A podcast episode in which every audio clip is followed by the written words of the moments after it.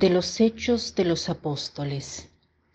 Viendo la valentía de Pedro y Juan y sabiendo que eran hombres sin instrucción ni cultura, estaban maravillados.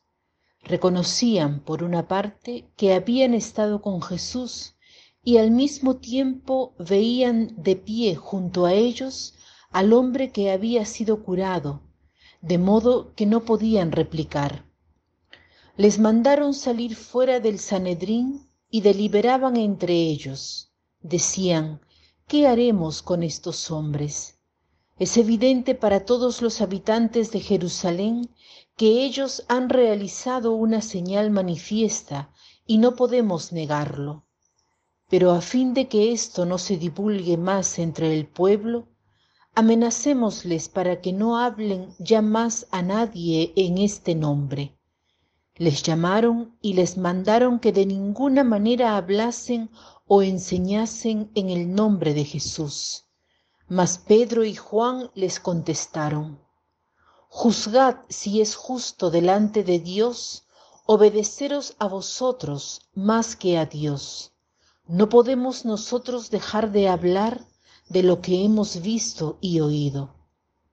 Ellos, después de haberles amenazado de nuevo, les soltaron, no hallando manera de castigarles a causa del pueblo, porque todos glorificaban a Dios por lo que había ocurrido.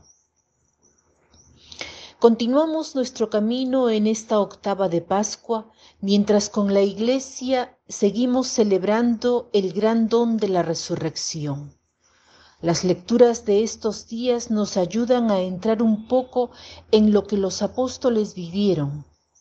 Y es bueno para nosotros dejarnos llevar dentro de esta experiencia, no solo como espectadores que vemos un evento de fuera, sino tratando de entrar. La lectura de los apóstoles que hemos escuchado nos indica justamente esto, los apóstoles viven la alegría de la resurrección y la transmiten.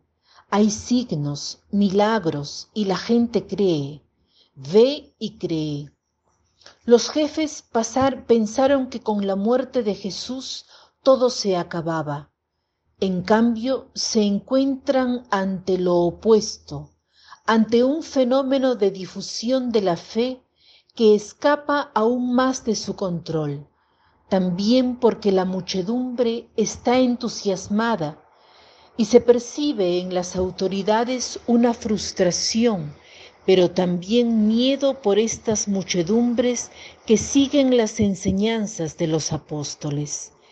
Es la fuerza del resucitado que da consuelo, da vida a los que confían en él.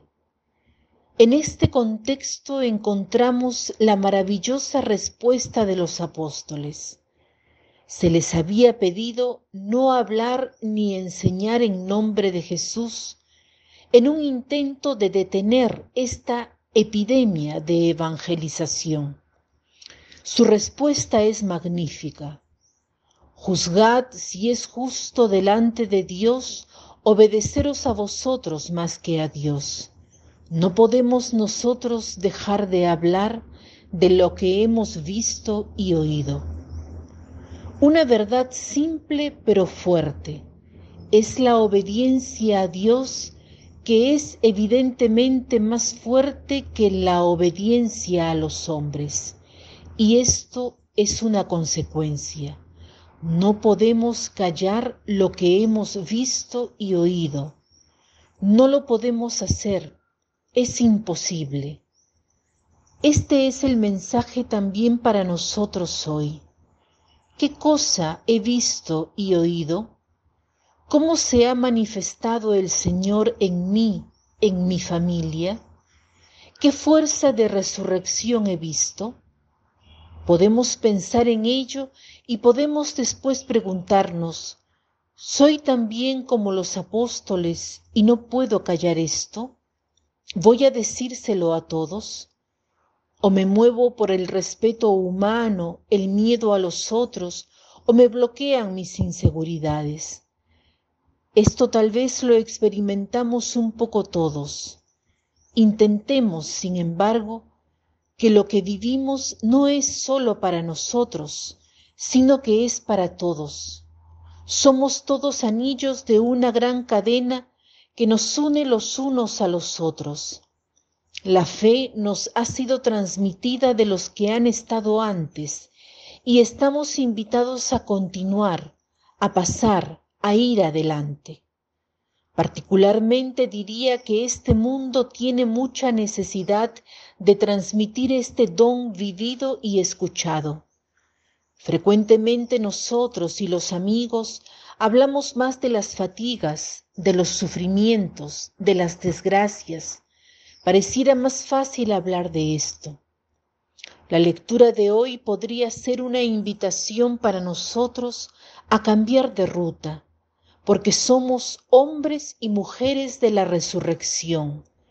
Estamos invitados a hacer el bien, a difundir el bien, pero también a hablar del bien, a hablar de cosas bellas.